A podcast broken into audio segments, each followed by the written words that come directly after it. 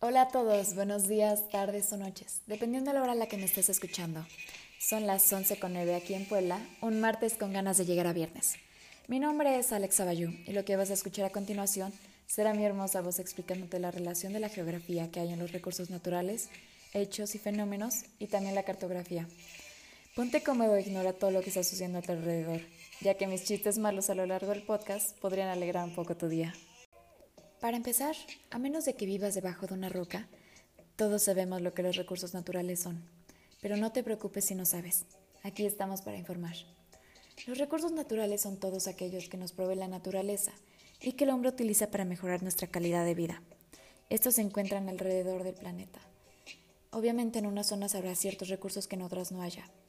Existen dos tipos de recursos, ya sean los renovables y los no renovables. Los renovables son, veámoslo así, como un matrimonio. Creemos que van a ser infinitos, que nos van a durar toda la vida, pero la realidad es que durante estos últimos años estamos terminando con ellos. Mientras que los no renovables son algo así como un amor pasajero. Son agotados, difíciles de encontrar y una vez que terminas con ellos, no se regeneran. Es momento de ponernos alerta, porque vamos a hablar de los fenómenos que podrían parecer una amenaza. Y no, no de esas amenazas que dan por allá de Culiacán. Los fenómenos que todos conocemos son el viento, lluvia, sismos, tornados, etc. Pero también están los fenómenos humanos. Son fáciles de ver, ya que nos rodean, y son elaborados por el hombre. La cartografía juega un papel muy importante en el tema de los fenómenos geográficos, ya que nos señalan en dónde se encuentran ciertas calles y nos ayudan a ubicarnos y encontrar un destino. Todo esto con ayuda de la rosa, los vientos y las coordenadas geográficas. Pero así como hay fenómenos buenos, también existen los que podrían ponernos en riesgo o terminar con nuestra vida. Cuando ciertos fenómenos físicos como tornados, sismos, erupciones volcánicas e inundaciones ocurren, arrasan con varios recursos naturales, lo cual nos pone en una posición vulnerable. Pero nosotros no somos víctimas de la destrucción del planeta, sino que también somos causantes de muchos fenómenos biológicos. ¿Dónde podemos ver eso con facilidad?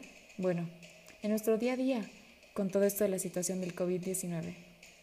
Si observamos un mapa mundial y colocamos un punto rojo por cada muerte en cada país, tendríamos como resultado un mapa pintado de rojo. En efecto, estamos cavando nuestra propia tumba. Los hechos son casi imperceptibles. Son sucesos que toman acontecimiento en la corteza terrestre, y hay tres tipos los físicos, biológicos y los humanos. Es muy común ver los físicos ya que son paisajes, volcanes, cordilleras, penínsulas, etc. Todo esto es estudiado por la geografía, ya que ocurre en un espacio geográfico. ¿Y por qué la cartografía es de suma importancia en la geografía? Más que nada, la cartografía se dirige a la búsqueda de una respuesta, lo más concreta posible, todo esto para la resolución de problemas socioespaciales que surgen en nuestro planeta.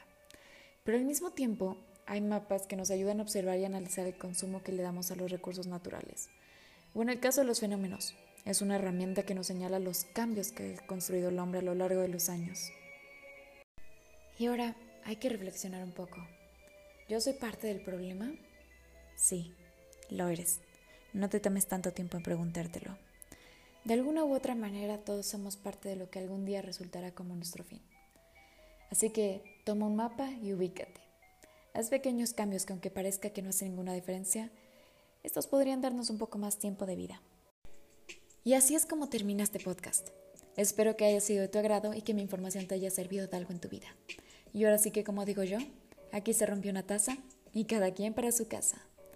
Mi nombre es Alexa Bayou y fue un gusto haberte hablado el día de hoy.